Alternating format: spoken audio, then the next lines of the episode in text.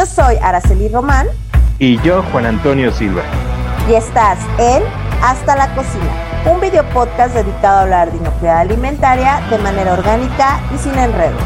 Queremos compartirte experiencias que te permitan conocer más sobre este tema, formando así una cultura de inocuidad.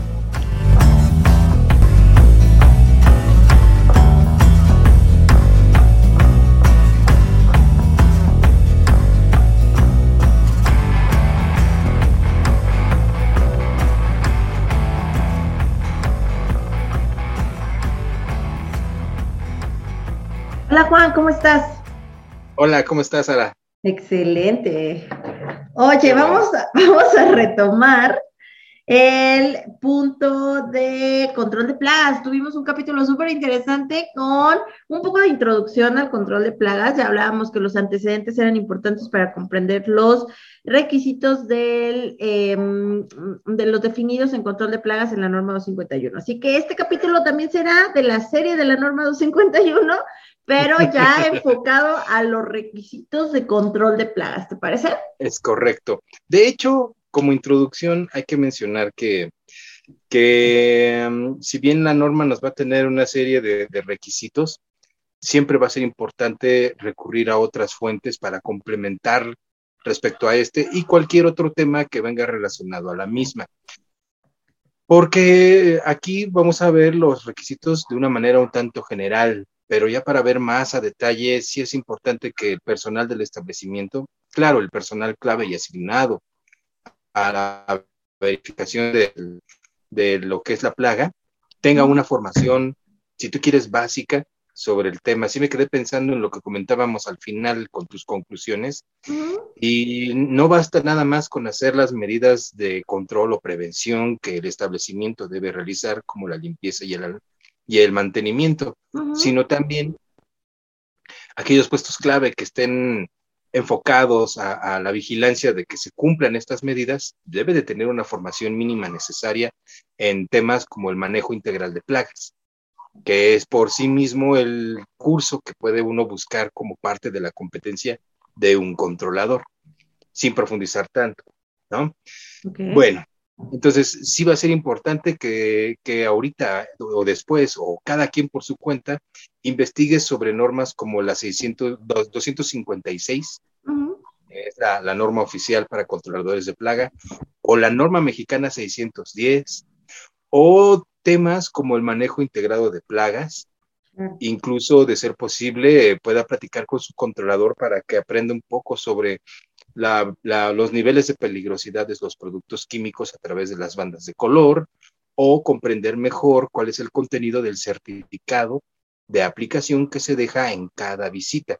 Este tipo de detalles le va a dar mayor eh, competencia y, y, mejorará su vigilancia de aquel individuo designado en supervisar esta parte de, de los programas de prerequisitos. Ahora, sin más, entremos en materia. ¿Vale? Pues vamos a los requisitos, ¿te parece? Eh, el primer requisito habla de que este requisito le va a aplicar a todas las áreas del establecimiento, incluyendo el transporte. Eh, y esto quiere decir que va a ser el transporte que tenga asignada la empresa para su distribución, ¿ok? Y bueno, Aquí también hay un punto importante. En norma 251 y muchos de los requisitos que definen en planta, eh, eh, digamos que los que van a recibir a proveedores, es que también pone dentro de sus requisitos para ingreso de mercancía o para recibir un proveedor que ellos presenten, que los proveedores presenten también ese certificado de control de plagas del transporte. No es responsabilidad ni seguimiento de la empresa que está haciendo la compra que eh, haga una aplicación o tenga un control del, del, del, del transporte de su cliente, pero sí de solicitar que se esté ejecutando ese programa prerequisito de parte de su de su proveedor, ¿ok? Es que de repente le hago bolas entre proveedor cliente proveedor cliente. Ah, no, está bien. Mira, y es importante mencionarlo, no lo dijimos en la sesión anterior, porque nos centramos más en el ciclo de vida de algunos organismos y uh -huh. muy por encimita, uh -huh. paréntesis. Sí vale la pena que después dediquemos un programa a cada organismo. Cada uno tiene todo el material como para sacar un solo programa. Pero bueno, volviendo a esto, los vehículos también van a ser un tema importante de control, sobre todo porque pueden ser también un vector de ingreso de plaga, no nada más por eh, los productos que puedan acarrear, sino por las áreas en donde lleguen a transitar o en específico a aparcar o a estacionarse. Claro. Si yo, por ejemplo, tengo un vehículo para proveeduría que es interno y ese se desplaza a la central de abastos o a otros puntos, corre la posibilidad de que algún organismo de manera oportunista ingrese al vehículo y así pueda llegar también a mi establecimiento. Entonces, sí, además, como tú ya lo mencionabas en la sesión anterior, si yo tengo por vecinos, no sé, un terreno baldío o casas habitación u otra industria de, de cualquier índole, pues pueden o no ser vectores de ingreso a mi planta de plaga y por tanto no puedo eximir ningún área de mi establecimiento todas deben de entrar en el control, incluidas las administrativas, todas, porque donde no vigilemos, ahí puede proliferar la plaga. Pero ¿qué más? ¿Qué más? aquí, aquí, me gustaría agregar algo que se me vino a la mente y creo que como criterio de evaluación es importante eh, mencionarlo. A mí me ha tocado establecimientos donde el alcance que se va a inspeccionar o que se va a inspeccionar más que a inspeccionar eh, no corresponde a toda la instalación del establecimiento, sino a una parte de la instalación. Y llegas a encontrarte plaga fuera de la zona del alcance que estás inspeccionando, pero pertenece a la misma instalación. O sea, esto quiere decir tal vez es una área que no corresponde a manejo de alimentos ni manipulación de alimentos, pero está en la misma, en la misma dirección. Eso me refiero con que es el mismo lugar, solo es tal vez el área de no sé, la sección de mm, el patio de atrás, qué sé yo, pero es lo mismo, ¿me explico? Sí, sí, sí. Aquí, aquí para criterios, aquí para criterios de evaluación es importante que, que, que, ustedes puedan defender el punto en el sentido de que si hay plaga dentro de esa instalación, la plaga no se va a detener mágicamente y va a decir, ah, aquí ya empieza la inspección, aquí ya no me puedo meter.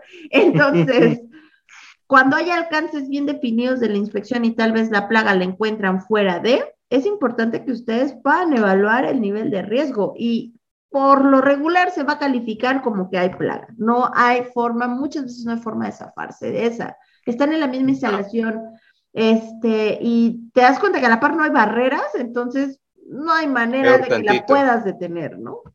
Es correcto. Mira, ahí te puedo hablar de tres anécdotas sin dar detalles. Una de ellas, tengo un, digamos, un comisariato, pero con secciones adicionales como puede ser una panadería. La panadería, dependiendo del estándar por el cual yo estoy solicitando una verificación, me, me vaya yo a evaluar, va a ser o no parte del alcance. Entonces, para el estándar que en ese momento yo perseguía, que era distintivo H, pues la, el área de pan no, no entraba, no entraba como tal en esa parte, porque ya el pan se se manejaba de otra manera. Sin embargo, cuando se tuvo la visita de inspección o de verificación para certificación, de todos modos pasamos al área de panadería. No porque los procesos fuesen evaluados, pero sí se evaluó la limpieza y el mantenimiento del área, así como la ausencia de plaga. ¿Por qué? Porque está dentro del inmueble, porque forma parte del, del establecimiento y por tanto se tiene que verificar únicamente para descartar la presencia. Entonces, sí, ese es un caso en el que, como bien comentas, meto todo. Dos, probablemente tengo yo en mi alcance, yo definí hasta dónde va mi, mi, auditoría, ¿no? mi verificación. Pero puedo yo tener también espacios físicos cercanos al área de proceso donde yo a lo mejor guarde eh, equipo de recambio o, utensilios de, en inventario, cosas así. Y pues como tal serían parte de la verificación, salvo que están nuevamente dentro de mi inmueble. Entonces, también llegan a ser sujetos a, una inspección rápida. No por otra cosa, sino por el mismo tema, que no hayan organismos que estén allí. Ajá. Y el último es, por ejemplo, cuando yo estoy en, en un edificio muy viejo en el centro de la Ciudad de México. Ya hablábamos no, No, o sea, a lo mejor es un edificio de 10 pisos y en el piso 7 u 8 está la cocina. Bien. Pues ahí el riesgo es doble, es triple, porque pues todo lo que es el centro, de centro histórico de la Ciudad de México, pues es un lugar tan viejo que está infestado. Entonces, es dificilísimo controlar un solo piso de todo el inmueble para evitar que hayan organismos, pero sí, esto, este requisito se lee fácil, pero ya bajado a la realidad, tiene una complejidad gigante. Si mi negocio, fíjate, si mi negocio es el delivery, o si una parte de mi venta es a través de delivery, entonces tengo motocicletas. Tengo, tengo, ya sea que si es por plataforma, bueno, pues el vehículo llega y se va y a lo mejor voy a tener un área designada para entregar alimentos que se van por, plataforma, no por aplicación. Pero si tengo mi propia flotilla de motocicletas, pues les tienen que pasar revista también. Supongamos que es la pizzería de... Por ejemplo, es la pizzería. Que tienen su propio delivery, ¿no? Ajá, exactamente. Entonces, pues tú no sabes si en... deja la motocicleta como tal las mochilas o las cajas de fibra de vidrio vayan a tener plaga, ¿no? Pero luego están bien sucias y ese es otro punto que se tiene que revisar. Pero bueno, eso vendrá en otro momento. Entonces, sigamos. Hay otro punto bastante interesante que te habla de los animales domésticos. Y tú dirías, bueno, pero ¿por qué habría animales domésticos? Bueno, sí, hay. hay lugares. Hay. Es, que, hay es que hay en dos sentidos. Por un lado, a mí me ha tocado ver dos cosas distintas. Eh, fábricas. Una es los perros de vigilancia. Sí. A veces tienen los perros de vigilancia sueltos en las noches, pero en el día los tienen en un espacio confinado, alejado de la zona de producción y alejado del patio donde se hace recepción y bla, bla, bla. Bueno, mantiene cierto control, pero al final el perro en la noche lo deja suelto que ande por todos lados y es que su chamba va a cuidar la planta. Y dices, mm, híjole, complicado. Eh, por otro lado, me tocó ver en otra planta la dueña de la empresa, era dueña socia, no lo sé, lo desconozco, pero era de estas personas que suelen verse acompañados de sus mascotas todo el tiempo y ella tenía perros. Y pues sí, los perros se veían muy limpiecitos y muy bien educados y demás, pero, entraban y salían con ella. No es que los perros anduvieran sueltos, no, pero sí entraban y salían con ella. Ahora tocaban, tal vez dices, bueno, es que no es zona de producción. Sí, pero es la recepción y es por donde también pasa el personal que va hacia zona de producción. Entonces, no debería existir la presencia de estos animales, no, ¿para qué ponerse en riesgo, no? Podemos dejar al animal tal vez en otro lugar o, evitar, bueno, yo por lo menos no permitiría que entraran a planta, pero bueno, eh, si fuera el caso necesario que lo hicieran, pues evitar que salgan de la oficina de la persona que lleva al perro. Que era, que, que, esto sí era realidad, o sea, la oficina era, o la zona donde estaban socios directores, era una zona arriba de la misma zona administrativa del resto del personal, o sea, no, no estaban juntos, estaban completamente segregados, pero el perro subía y bajaba. Eh, y eh, otra, los perros o animales en restaurantes, a veces no son perros, a veces pueden ser aves. Son aves. ¿No? Que son, que son ahí, que están decorando. Eh, o reptiles o anfibios. Exactamente. que ahora sea un restaurante temático, pero ya es muy raro, ¿eh? Es lo que te iba a decir, ahora con la ley de protección de animales, no sé qué tan válido sea eso. Eso también habría que alinearlo a esta nueva, a esa legislación. Porque es lo que te iba a decir. estás en una zona en donde no puedes tener animales por protección de los mismos, pues I'm sorry, pero pues tampoco podrías tenerlos ahí, ¿no? Aparte de la protección animal, también ya está la opinión pública.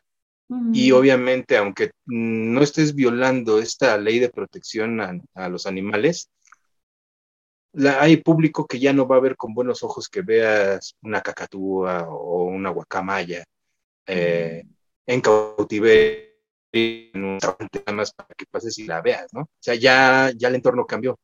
Pero como bien dices, esto a lo mejor debe de ser tomado en cuenta por parte de de las instituciones para modificar la norma. No solo aquí, sino, por ejemplo, con, la norma mexicana 605, porque tienen más o menos el mismo requisito al respecto. No, ni los animales de ornato, que no sé qué, pero prácticamente, digo, yo eh, he ido poco a zona turística, pero yo no he visto animales, o ya no he visto animales en 20 años. Digo, si hay animales es porque ahí llegaron ahí.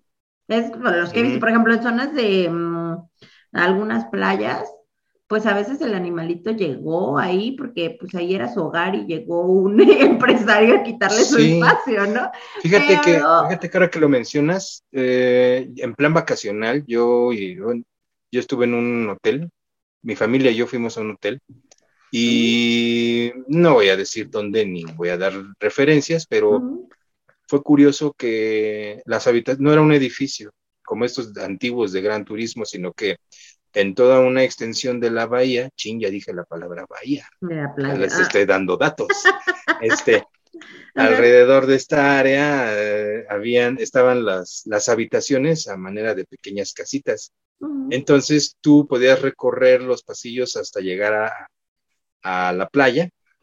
O bien habían carritos tipo los del golf para llevar, estos este, autocar, no sé cómo se llaman, que te llevan a la playa. Si tú bajabas, si te ibas por los pasillos y escalinatas hasta la playa, de repente te podía salir una iguana o te podía salir algún otro animal. Habían letreros diciendo, este, no molestar a los animales. No molesten a los animales, etcétera. Pero entiendes que hasta cierto grado, uno, estás conviviendo con organismos este, propios del área y que estos organismos también va a haber algún mecanismo que eviten que ingresen a las áreas de proceso. Lo mismo eh, los perros de vigilancia, de noche los soltarán, pero van a haber áreas de proceso o de almacenamiento de alimentos que se van a mantener cerrados y que ellos van a deambular por la periferia. y eso ya nada más lo dejan, por ejemplo, o el requisito va a aplicar para perros de compañía o perros guía o animales guía para personas con problemas de visión. Y en estos casos, esos animales de compañía o de guía quedan limitados a las áreas de servicio en caso de un restaurante. Entonces, debe de existir el requisito, pero ya entendiéndolo en nuestro entorno actual, a pesar de que sigue vigente, pues ya está un tanto limitado a, ciertas situaciones. Yo ya no debería de ver ningún animal. De hecho, no, ¿sabes qué? Ah, más allá de los perros de compañía o perros guía, también está la tendencia al día de hoy de los lugares pet friendly. Y ah, son lugares, obviamente que no van a entrar a producción ni mucho menos, pero sí son zonas para área, para comensales, o sea, un área de comensal, eh, donde van a poder tener a sus perros. Aquí también es interesante ver, a mí me ha tocado ver restaurantes de este tipo y convivir en restaurantes de este tipo, y normalmente las zonas de animales no están dentro de un salón de comensales, suelen estar en las zonas exteriores, donde también el perro pues tenga el espacio para consumir sus alimentos, porque hay lugares hasta donde venden el alimento para el animal, ¿no? Mientras tú comes, él va a comer. Pero también hay que ir hacia el tema de eh, que estas tendencias también han traído consigo, pues, ciertos controles, porque no, es como la zona de fumar, no a todo el mundo le gusta fumar, no a todo el mundo le gusta el olor de cigarro, no a todo el mundo le gustan los perros ni los gatos, entonces, pues tendrá que haber zonas segregadas donde quien sí quiera comer con su perro, pues sea feliz y quien le guste eso, aunque no lleve su perro, pueda convivir ahí, pero para quien no, no exista la posibilidad de que llegue como a molestar esta situación, ¿no? Y aún así, en esos casos y atendiendo a la norma, pues aunque sea pet friendly, va a haber una delimitación dentro de que es el área de servicio donde el cliente llega con su mascota y la mascota puede andar libre por ahí, pero eso no tiene que involucrar las áreas de almacenamiento o procesamiento de alimentos. Entonces, pues se sigue cumpliendo el requisito sin mayor problema. En todo caso, lo que el establecimiento debe de cuidar es que si existe una delimitación que evite que de repente, ay, mi perrito se metió en la cocina, ¿no? Nada más. Ya se me Con, si, si, si, si, logra poner una barrera suficiente o un método para que evite el ingreso de, una mascotita al área del proceso, pues no pasa nada. Pero sí, sigue vigente el requisito como tal. Ahora, pasemos al siguiente, ¿no? Donde se nos pide que que se deben de tomar medidas preventivas para reducir la, la probabilidad de infestación. Es un genérico el requisito, ¿no? Nada más, debes tomar medidas, ok, pero ¿cuáles son esas medidas? Parte de eso ya lo habíamos comentado en el capítulo anterior, cuando hablábamos de la limpieza y el mantenimiento, principalmente, ¿no? Pero vamos a esperar un poquito porque más adelante nos va a citar que debe de haber un plan, un plan de control de plagas, ¿no? No sé, ¿cuál es el siguiente requisito? Mira, habla por ahí ya de algunos de los criterios que bien mencionas de tomar medidas preventivas, pero ya te da más luz en el sentido de, por ejemplo, patios eh, no existan las condiciones con las cuales tú puedas promover la proliferación de la plaga. Por ejemplo, ya veamos de, hablamos de patios o zonas que utilizan para producto que está en desuso, pero que no pueden eliminar como tal porque forma parte de los activos de una empresa, entonces o tiene que pasar por un proceso de eliminación o dada de baja, o tal vez se ocupa de manera temporal, tal vez hay zonas en las cuales, o más bien temporadas en las cuales requieres de manera específica ese equipo y el resto del año no. Entonces, cuando nosotros tenemos estas zonas donde resguardamos equipo, pues solo cuidar que el equipo esté bien resguardado, eh, no se vea como una zona de basurero, eh, evitar que se puedan tener esos espacios donde los animales puedan anidar o donde pueda haber acumulación de agua que pueda promover, por ejemplo, el que haya moscas, moscos, mosquitos, etcétera, ¿no? Así es. Aquí nada más, pues, algunas cuantas anécdotas. Es muy típico que tienes, eh, no sé, tu horno de convección que ya no funciona, ¿no? pero como bien mencionas, es un equipo que está en el, en el inventario, es activo fijo de, del establecimiento y no lo puedes tirar. El problema es que lo dejas en un área, en un patio, a la intemperie, con muy poca protección. Si de por sí ya no funcionaba, se termina de degradar más, sobre todo por óxido, ¿no? Pues esos puntos son los puntos de proliferación porque nadie le mete mano, lo arrumban, o por ejemplo, vas y revisas eh, los almacenes de agua, tinacos para acabar pronto. Y resulta que el tinaco que tienen está montado sobre una estructura de tabiques con cemento, o sea, formal, pero en la parte de abajo tienen huecos. Y como si fuera casa habitación, abajo hay este fierro viejo, eh, piezas de loseta. Si no sacas una bicicleta oxidada es de milagro, pero todos los triques que no encuentran dónde, los meten ahí debajo del tinaco. Y tú, no, no, por eso tienes animalitos, ¿no? O, por ejemplo, se da que tienes un área para acomodar todas tus cajas de plástico, porque a lo mejor llevas mucho producto, pero esa área está a la intemperie, pones tarimas y encima tus cajas y todo, pero las tarimas no las mueves ni por error, o sea, ahí están siempre y el día que las mueves, ¡pum!, sale corriendo algo. Entonces, son esas situaciones en las que por falta de revisión, de limpieza, o por tomar una decisión correcta sobre lo que ya no sirve, tienes puntos este, de proliferación de plaga. ¿No? Que es a lo que nos está remitiendo la norma. Y que digo, ahí hablamos de equipo en desuso, chatarra y demás, pero ah, en este punto también habla de los desperdicios, o sea, de la basura. y normalmente la basura va en exteriores, o sea, sí hay depósitos de basura al interior, pero en algún momento tienen que vaciarse y llevarse a un depósito general que por lo regular está en el exterior. Hay instalaciones que tienen buenos controles o controles, yo, yo diría que mm, eh, que dan cumplimiento aún más al requisito que te solicita la norma para el control de residuos, ¿no? Porque los tienen en cuartos, los tienen refrigerados, y dices, ah, obviamente va a ser muy complicado que ahí puedas tener problemas de, eh, de, crecimiento. proliferación. Exactamente. Pero hay zonas en las que no es así, que a veces el clima tampoco te ayuda, ¿no? Hay zonas en las que solo tienes tal vez un eh, depósito pequeño eh, y estás juntando, obviamente esa es la segregación de orgánica e inorgánica en bolsas, pero tal vez no tienes otro depósito más que solo uno y ahí mismo haces tal vez una pequeña separación entre orgánica e inorgánica. Hay veces, hay lugares en los cuales no se tiene la suficiencia de espacio en el depósito y empieza a dejarse basura fuera de los depósitos. Eso también puede promover que haya plaga. Ahora, depósitos que estén en mal estado. Hay que recordar que la basura también genera este tipo de lixiviados o escurrimientos. Ay, sí.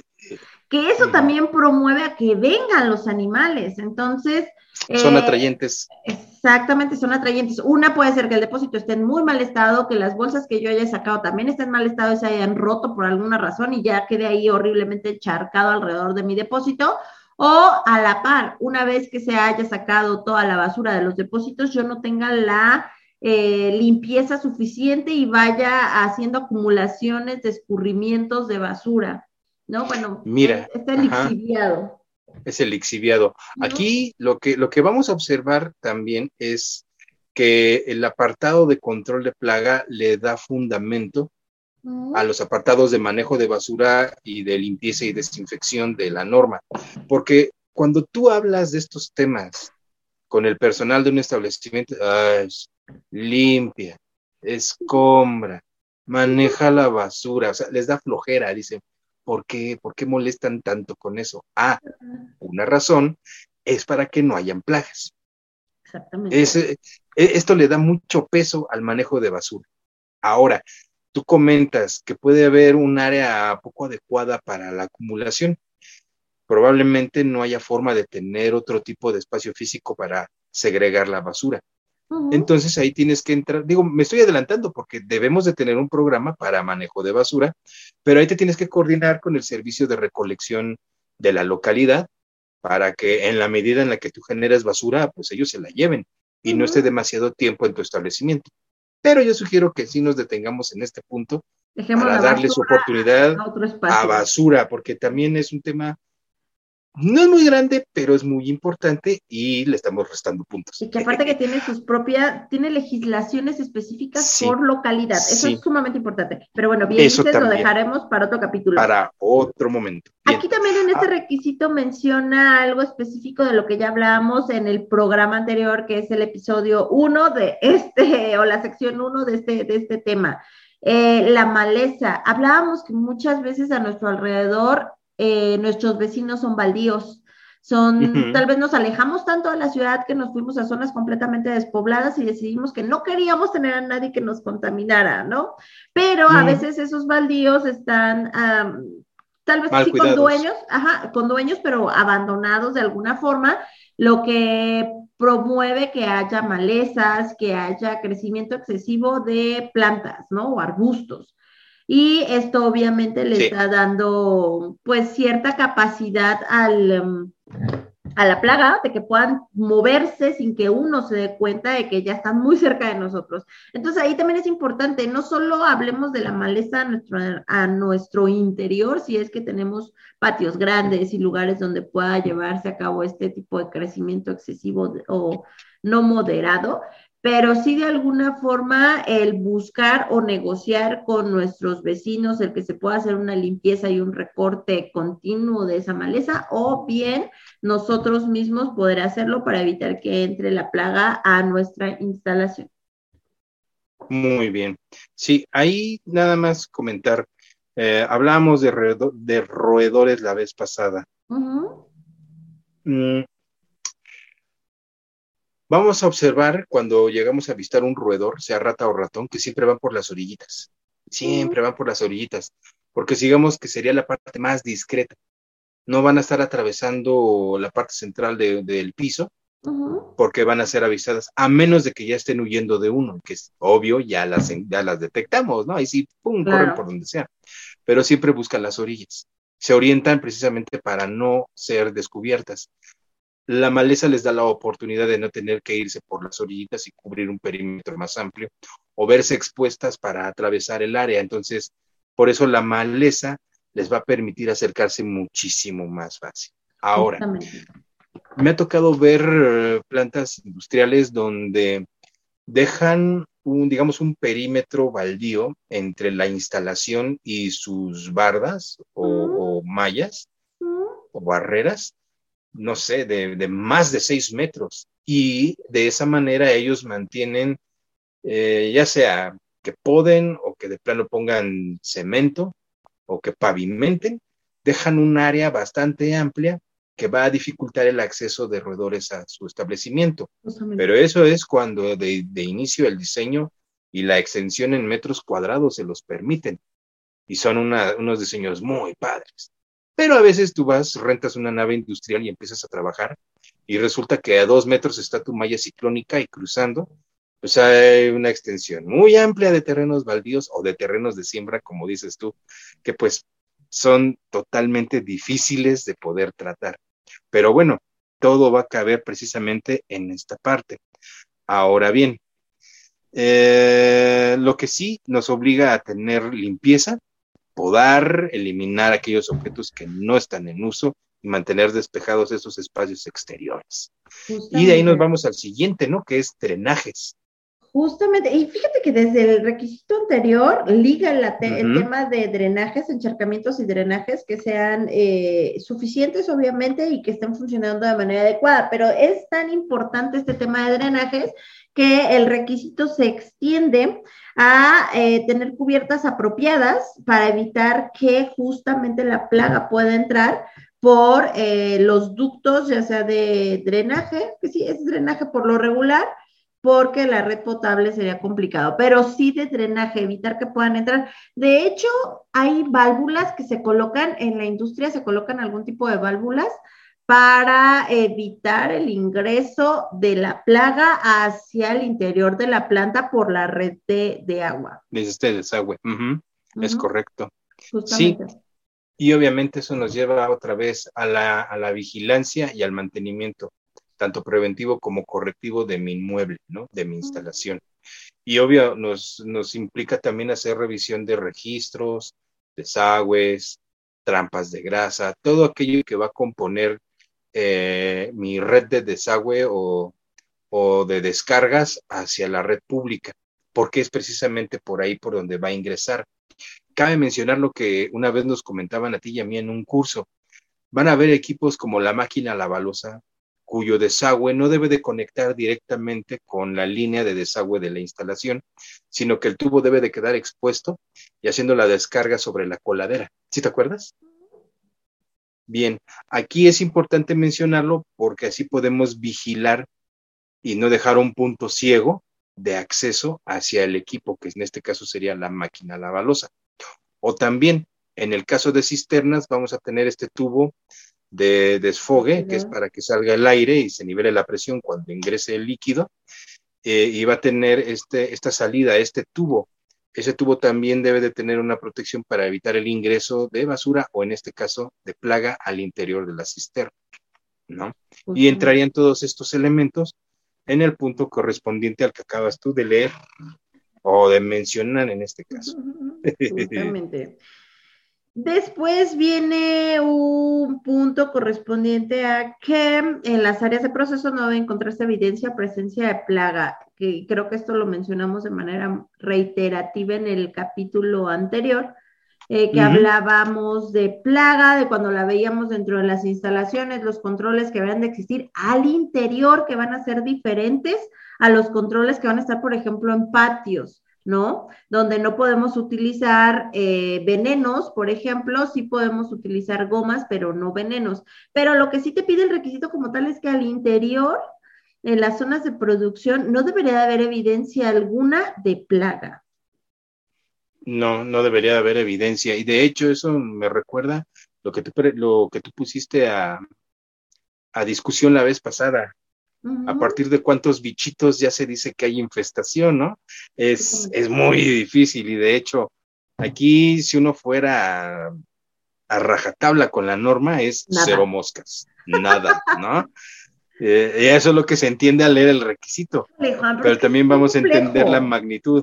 ¿Mm? Sí, sí, justamente, es que te dices que es bien complejo, porque mira, la mosca Puede que haya andado de vacaciones y se haya metido por casualidad en el ingreso de alguien más, ¿no? Pero si ya te, das que ingresan hasta con el verificador.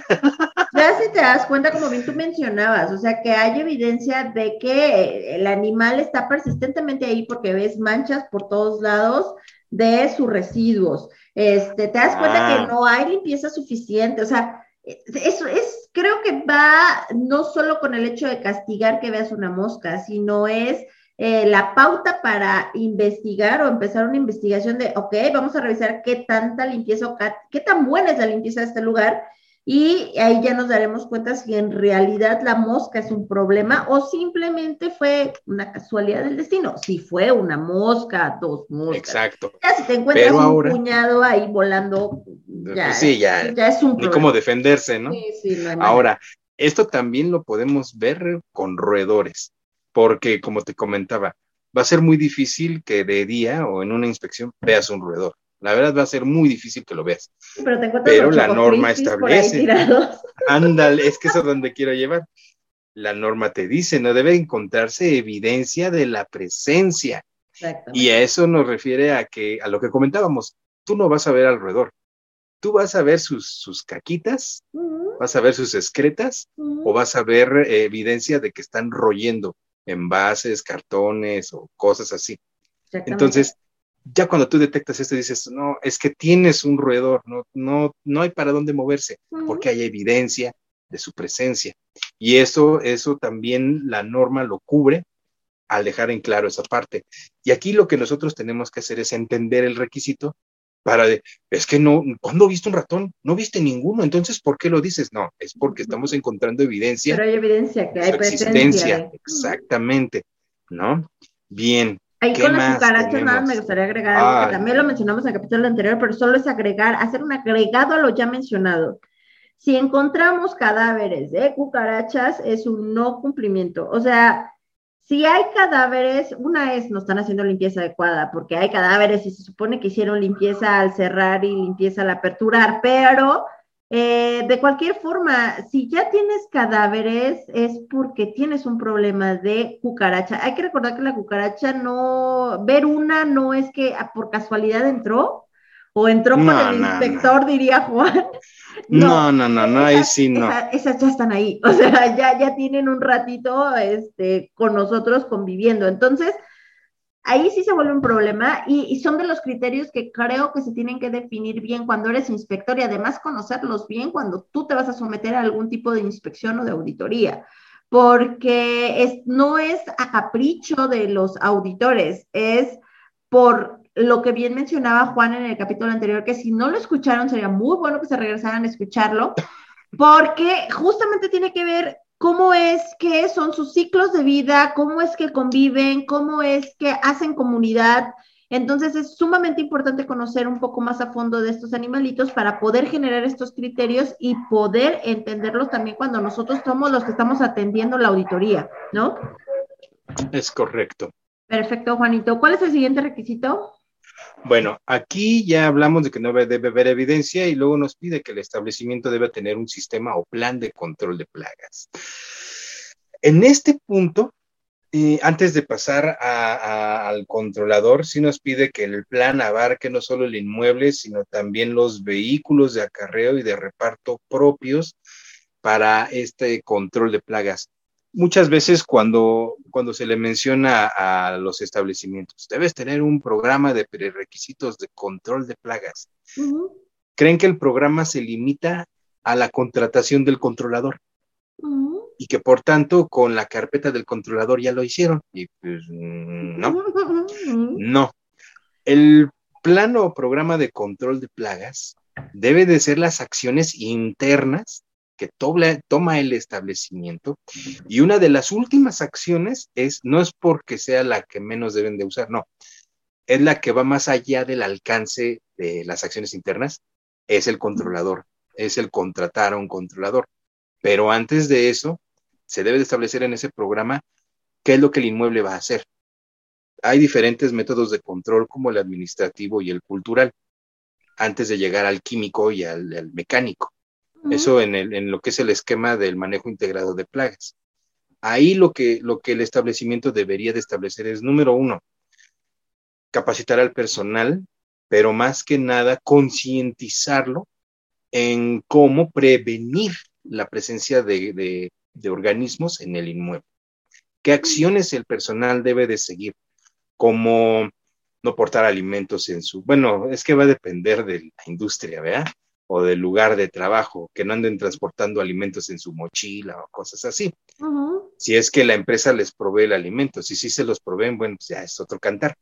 Pero si, por ejemplo, que, que no ingresen sus objetos personales al área de proceso o que, por ejemplo, sigan los lineamientos de, limpieza y desinfección, reporten cualquier falla estructural o en el equipo, bla, bla, bla. O la presencia misma, ¿no? Y también la presencia misma y sobre todo qué hacer, ¿no? Y algunas restricciones como no ingresar eh, productos de fumigación doméstica o cosas así. Esa es una. La otra es, de manera administrativa, definir que el inmueble debe de, darse su preservación de tal forma que evite el ingreso o proliferación de la plaga, atendiendo aspectos como grietas, hoyos, bla, bla, bla. Y que para ello se va a ligar con las este, supervisiones periódicas programadas al inmueble por parte del programa de mantenimiento preventivo. O sea, no vamos a entrar mucho a detalle, simplemente ligamos el programa de prerequisitos sobre mantenimiento preventivo con el de plagas diciendo, esta inspección también está enfocada a prevenir puntos de acceso o proliferación de plaga como grietas, hoyos, bla, bla, bla, ¿no? Sería un poco por ahí, hacer una liga por ese lado. Y también no vas a ser reiterativo, vas a hacer una liga con tu programa de prerequisitos de limpieza y desinfección o tu programa sanitario. Y allí enfocarte a decir, por eso, las trampas de grasa van a, recibir una limpieza con esta frecuencia. Quincenal, mensual, semanal, dependiendo de mi necesidad interna.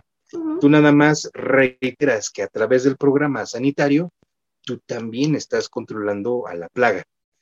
Y que como medida adicional o, o final, se contratarán los servicios de un servicio de control de plagas, bla, bla, bla. Esto ya nos da una idea más clara de qué es lo que se espera en este requisito con respecto a un programa o plan de control o erradicación de plagas. No sé si quieras tú comentar algo más. No, no, no creo que fue muy completo lo que mencionaste. Aquí más bien sí sería súper importante, pero creo que va ligado al requisito siguiente, que ya te habla de cuando tienes una infestación, eh, cuál es el plan a seguir, ¿no? Obviamente, ah, todo, lo que tú mencionaste es a nivel preventivo, o sea, todos estos programas prerequisitos que se tiene que amarrar uno con el otro, es, eh, es la prevención, evitar que yo vaya a tener algún tipo de infestación, pero ahora bien, ya la tengo, ¿no? Y yo ya también tengo un proveedor de control de plagas. Entonces ellos son los que me van a ayudar a erradicar esa plaga. Ahora, para eso, yo necesito que mi proveedor tenga una licencia sanitaria. ¿Ok? Ahora, la norma te da la pauta de que puedas hacer autoaplicaciones y esto a veces se da mucho las empresas, por ejemplo, que tienen comedores industriales en, em, en plantas, eh, en parques agrícolas que hacen autoaplicación, porque ellos se dedican o hacen aplicaciones para el control de las plagas, pero a nivel eh, campo, ¿no? Y entonces hacen la aplicación también para urbano. Bueno, si tú me demuestras que tienes una licencia sanitaria para el control de plaga urbana, es aceptable. Si no, no es aceptable. Debe haber esa licencia sanitaria, ¿ok? Si una empresa a nivel, a nivel urbano eh, quisiera hacer autoaplicación, ok, válido, válido, válido, válido. Solo dame tu licencia que avala que puedes hacer. Que tú lo puedes hacer. Exacto, ahora sí que tu licencia para matar. En el caso que mencionas se me hace, sí, en el caso que mencionas se me hace muy peligroso porque ellos trabajan con productos agroindustriales y estos generalmente son de banda amarilla, banda roja, que en el sistema de identificación de peligros de productos de control de plagas son los de mayor alto, son los de más alto riesgo. Cuando para control urbano se está utilizando únicamente banda verde y banda azul, que ese es un dato interesante que también los dueños de establecimientos o la gente del establecimiento deben de saber que los productos que les aplican sus controladores siguen este código a través de una banda. Uno ve la etiqueta del, envase del producto y la etiqueta incluye una franja verde, de una franja de color en la parte inferior generalmente. Y esto ya nos va a hablar de su nivel de toxicidad.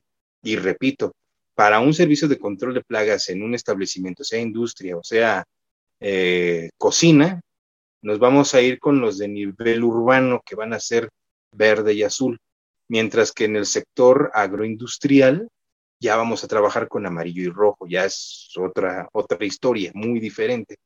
Entonces, con lo, con lo que me cuentas, a mí me daría miedo, porque ¿a poco ¿eh? tendrían? Sí, o sea, vayan a aplicar productos de alta toxicidad en una cocina y dices, no, no, espérame tantito. A mí, me ha tocado verlo. Eh, mira, me ha tocado verlo en el sentido que sí hacen aplicación de los productos químicos comunes, o sea, los que aplican en nivel urbano.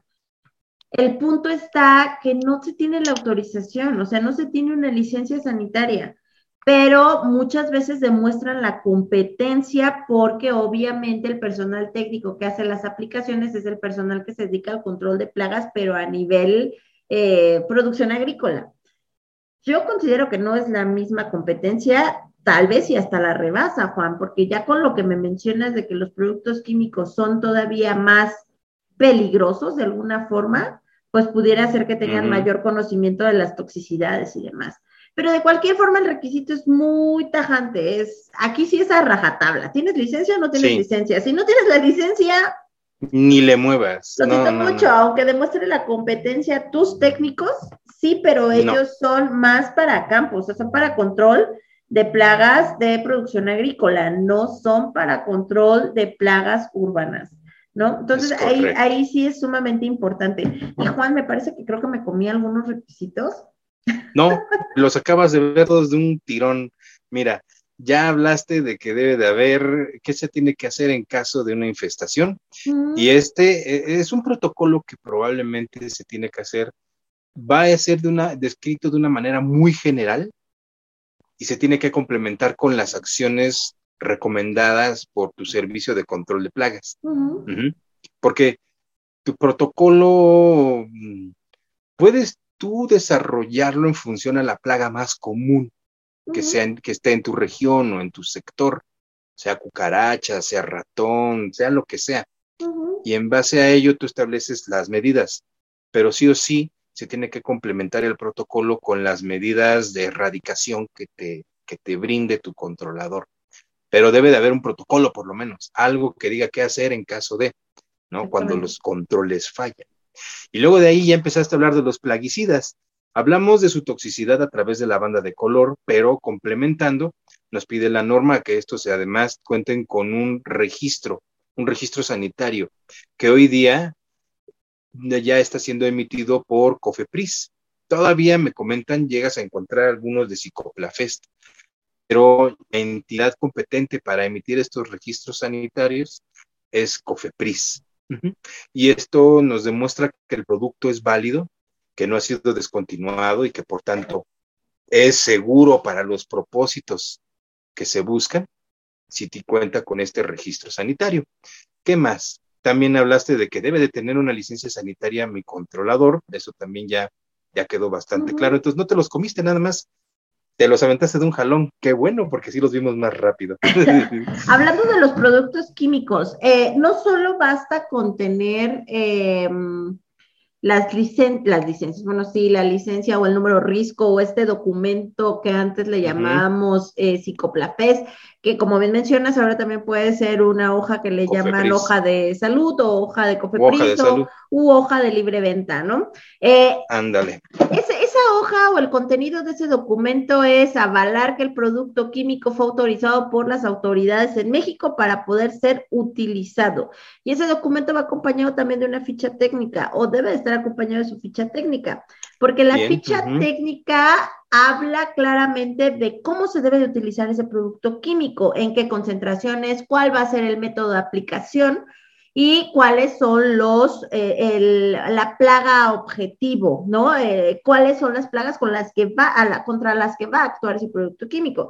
Y también va acompañado de su em, hoja de seguridad, en la cual ya te dará indicaciones de qué hacer en caso de situaciones emergentes, ¿no? De intoxicación, de contacto.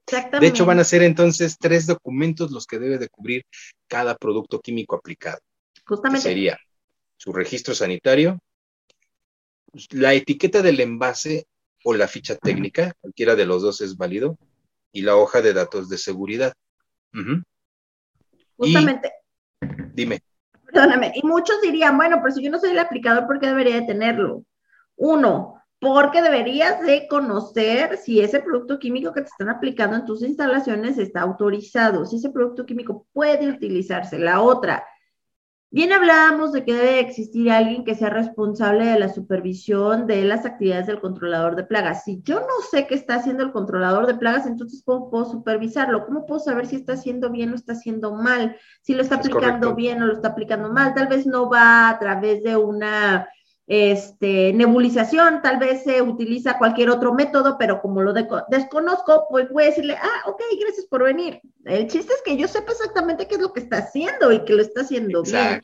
Y en qué concentraciones se tienen que utilizar, porque también, bien mencionaba Juan, hay aplicaciones que son de, digamos que de prevención, de mantenimiento, y hay otras eh, concentraciones que se van a utilizar cuando yo ya quiero hacer la erradicación de la plaga. O sea, tal vez si tengo una eh, cantidad excesiva de organismos y ya no es un mantenimiento, yo necesito incrementar las concentraciones. Esas concentraciones van a venir en las fichas técnicas, ¿ok? Tampoco es que se las van a sacar de la manga. No, exactamente. Eh, al final del día no vamos a ser unos expertos técnicos en la materia, no. pero sí necesitamos, pero sí como lo comentamos al inicio, quien se encargue de supervisar este servicio debe de tener una mayor noción, un poco más de conocimiento sobre el mismo, precisamente para poder vigilar su correcta aplicación, como bien mencionas. De hecho, el, siguiente requisito, y casi casi es de los últimos, o si no es que es el último, se nos pide que haya un certificado de aplicación por cada visita del controlador y que en esta además siempre se incluya el código o el número de la licencia sanitaria para corroborar que en verdad este, lo está haciendo este servicio de control profesional. O bien que si ellos mismos hacen, hacen autoaplicaciones, pues se lleve una bitácora, pero que de la misma manera siempre se tenga a la mano el código de la licencia sanitaria para hacerse sus autoaplicaciones. Ahora, por un lado, ya habíamos comentado que los productos van a tener una toxicidad. Después, bien mencionas, se debe de establecer la dosis. la dosis que se está aplicando. De hecho, hay dos elementos. Uno de ellos es la concentración del producto y la otra es su dosis. Estos van a aparecer en el certificado de aplicación y ahí siempre los debemos encontrar. Entonces, el certificado, aunque la norma se limita a pedir que se repita el código o el número de la licencia sanitaria, tiene más elementos.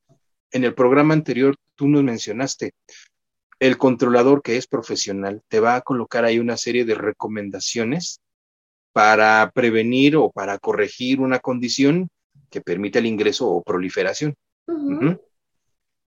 Eh, hasta donde yo sé, por norma, ellos están obligados a hacerte esas recomendaciones.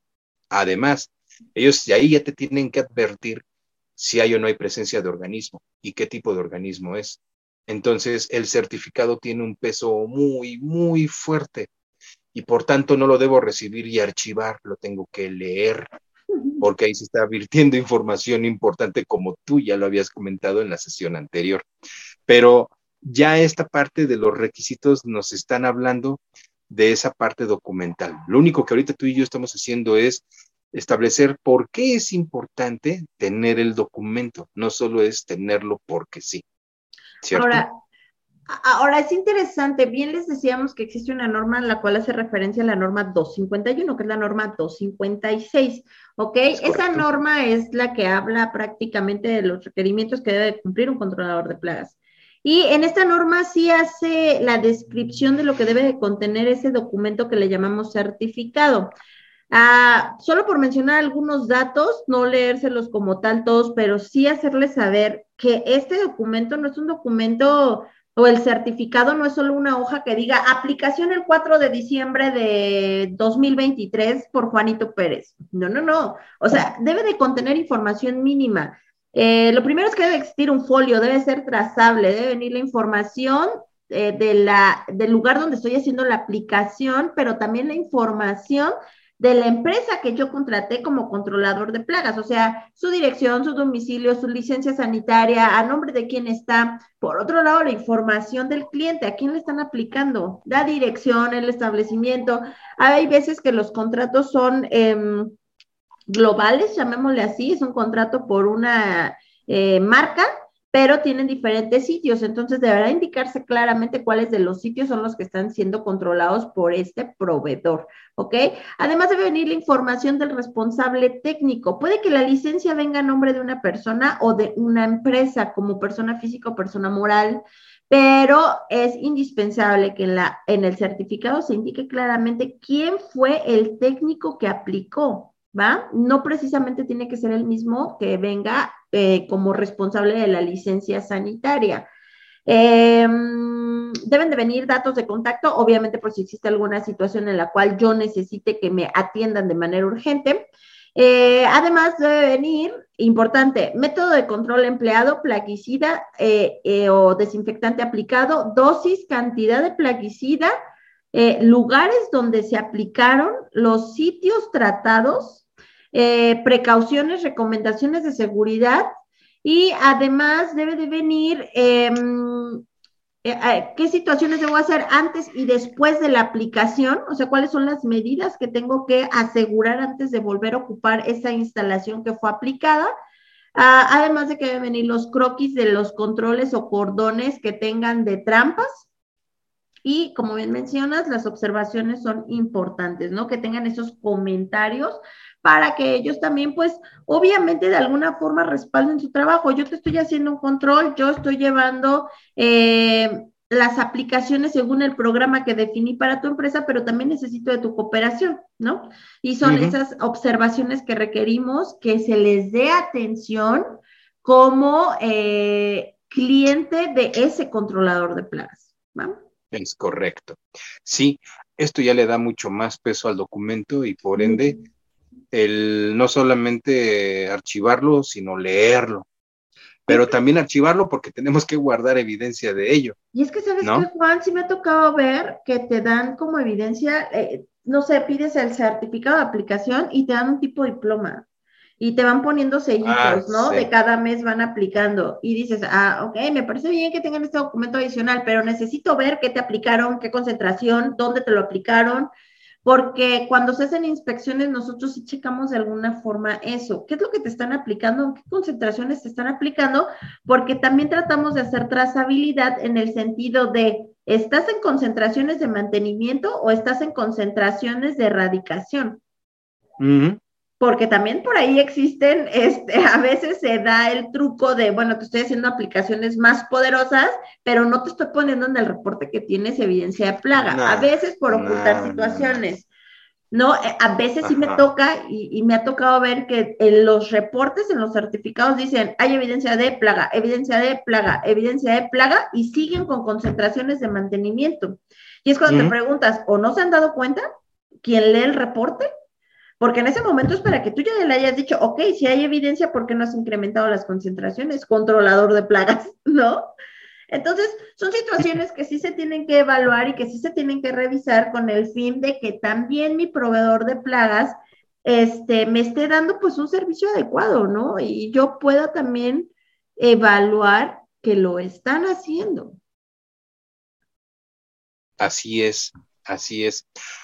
Mira, igual es un tema enorme y muchas veces para poderlo ilustrar vamos a necesitar tocar eh, situaciones muy puntuales como ejemplos para, para poder abarcar más este tema. Pero se nos van, se nos van los programas ahí. Oye, hay un punto adicional antes de que pasemos a conclusiones, porque me ah, parece que ya te ibas a la conclusión. el almacén el almacén de los productos químicos. Ah, el almacenamiento.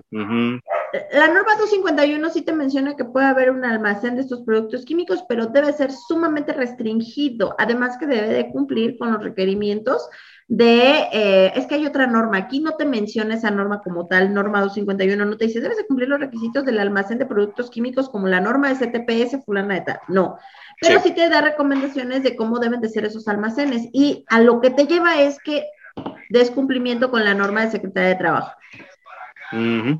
Aquí aquí lo que sí es importante es que si tú no eres el controlador de plagas, o sea, no te haces autoaplicaciones, no tendría sentido que tuvieras un almacén con este tipo de productos químicos, ¿no? Si por otro lado, y no suele darse, no suele ser así, pero si por otro lado tu controlador de plagas te pide que guardes alguno de sus productos químicos, que de verdad no suele ser así, deberías de tener bien restringido ese espacio, o sea, bajo llave, o sea, nadie debe tener acceso. ¿Por qué? Porque a veces se presta el de, ah, pues, tal vez es jabón y tal vez no es jabón, tal vez es otro producto químico que desconocen para qué es y que puede matar a gente, ¿no? Entonces, lo ideal es que no se tengan estos almacenes, pero bueno, la norma te da la pauta. Si los vas a tener, los vas a tener bajo eh, acceso restringido y obviamente bajo condiciones en que el producto químico esté seguro. Bien, ahora, como complemento a, lo, que, a lo que dices, eh, mira, puede ser el caso de una empresa que se haga autoaplicaciones, ¿no? Exactamente. Sin embargo, me ha tocado ver servicios donde la planta es tan grande y los servicios son tan rigurosos, porque así se estableció en la póliza de servicio o en el programa de control de plagas, que de plano hay un técnico que vive ahí, que vive solo para ese inmueble.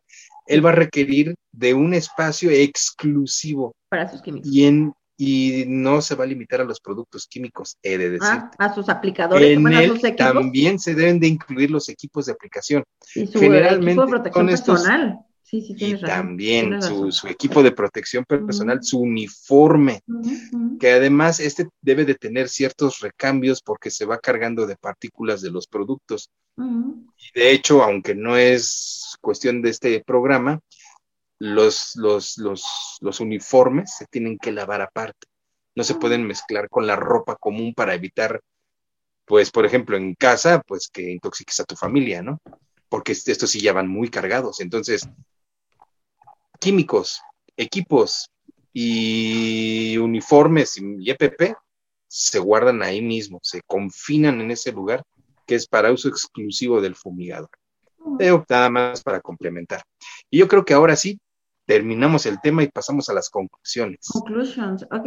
Eh, a mí me encantaría concluir este capítulo haciendo referencia a que recuerden que este programa por requisito no es un programa aislado y los programas por requisitos en realidad no son programas aislados son programas que se van amarrando uno con el otro. Entonces, para yo tener un eficiente control de plagas, necesito, como bien decía Juan, tener un eficiente programa de limpieza y un eficiente programa de mantenimiento, sumamente importante, además de mucha comprensión y capacitación del personal. Eso también eh, ayuda mucho a que... Em, no se preste a que se hagan eh, actividades o que se tengan eh, acciones peligrosas, ¿ok? Eso también es un punto importante. Recuerden que nuestro enfoque es siempre inocuidad alimentaria, pero nos hemos dado cuenta, creo que ustedes se han dado cuenta en varios de los capítulos, es que muchas cosas tienen que ver con seguridad en el trabajo. No solo se trata de inocuidad, también se trata de seguridad de las personas. Y a veces por falta de capacitación, por falta de conciencia, por falta de supervisión, se hacen cosas que de verdad ponen en riesgo al personal que está laborando y tal vez lo hacen porque, ay, es que me dijeron que no debe haber ni una sola plaga en las instalaciones y yo estoy viendo aquí unas cucarachitas y unas mosquitas y entonces voy a hacer lo posible porque no haya, ¿no? Ese personal proactivo, pero que a veces, eh, lejos de que logren ayudar, promueven a que pueda existir algún riesgo de contaminación o algún accidente. Entonces, Veamos estos temas como, em, obviamente son preventivos, pero que no viven aislados. Son programas requisitos que van amarrados unos con los otros. ¿Ok? Esa sería mi conclusión. Muy bien.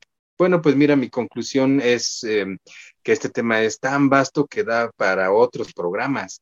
Eh, y basta mencionar no solo la parte del certificado, sino de los productos, porque no entramos en detalles como como el tipo de químico y cómo actúa, como en este caso que serían los, los polvos humectables que pueden tener una mayor residualidad y que esto puede representar un peligro eh, de contaminación química dentro del establecimiento, u otros detalles más que tienen que ver con la aplicación de los, el uso de estos dispositivos de, como el aspersor, el termonebulizador o las desinfecciones que también se mencionan o se conocen eh, aquí y que obviamente son para diferentes entornos y en diferentes circunstancias y que a lo mejor son temas muy técnicos, pero que al final del día también la gente del establecimiento que maneja alimentos debe conocer para poder vigilar y evaluar su servicio de control de plagas. Y sin duda, la otra parte que también es importantísima y nos da mucho material son los organismos. Es hablar uno a uno de cada uno de estos organismos que tienen detalles muy fascinantes, que de hecho los mismos animalitos son por sí mismos fascinantes y que nos da material para mucho. Pero bueno, yo creo que a la larga, pues eso sería todo de mi parte. Muchas gracias, Juan. Muchas gracias por el comentario. Y pues no resta más que despedirnos y agradecer que estén aquí. También agradecerles, les recordamos, ya pasamos los 100 suscriptores y estamos muy felices por eso. Y vamos en crecimiento. Eh, pero sí les agradecemos o pedimos que eh, puedan compartir nuestro canal. El capítulo que a ustedes les haya gustado más, compártanlo. Denle like denle like, suscríbanse e inviten a otras personas que ustedes conozcan que les interese este tema, que puedan suscribirse. Y también si quieren dejar comentarios en este capítulo, con mucho gusto lo recibimos. Pueden ser comentarios acerca de Em, lo que más les gustó, lo que no les gustó, si tuvimos algunos errores o hizo falta agregar algún tema, ¿ok? O también si tienen temas en los cuales ustedes quisieran incursionar y no se han tocado en el canal, claro que con mucho gusto también los podemos recibir y eh, podríamos generar por ahí una, un programa acerca de ese tema. Y bueno, recuerden, estamos en Spotify. Eh, y pues prácticamente serían todos mis comentarios, Juan. Ah, sí, que nuestras redes sociales. aparecen ahí en los comentarios de este video. Totalmente. Y al final del día, pues estaremos siempre abiertos a recibir sus comentarios. Nada más, estuvo muy bueno el programa, espero que lo hayan disfrutado y espero que los comentarios nos ayuden a complementar, nos corrijan o nos, como ya los comentaste, les, nos soliciten más temas. Y pues nada, vamos a despedirnos. Exactamente. Pues muchas gracias, nos vemos. Bye, que estés muy bien. Bye bye.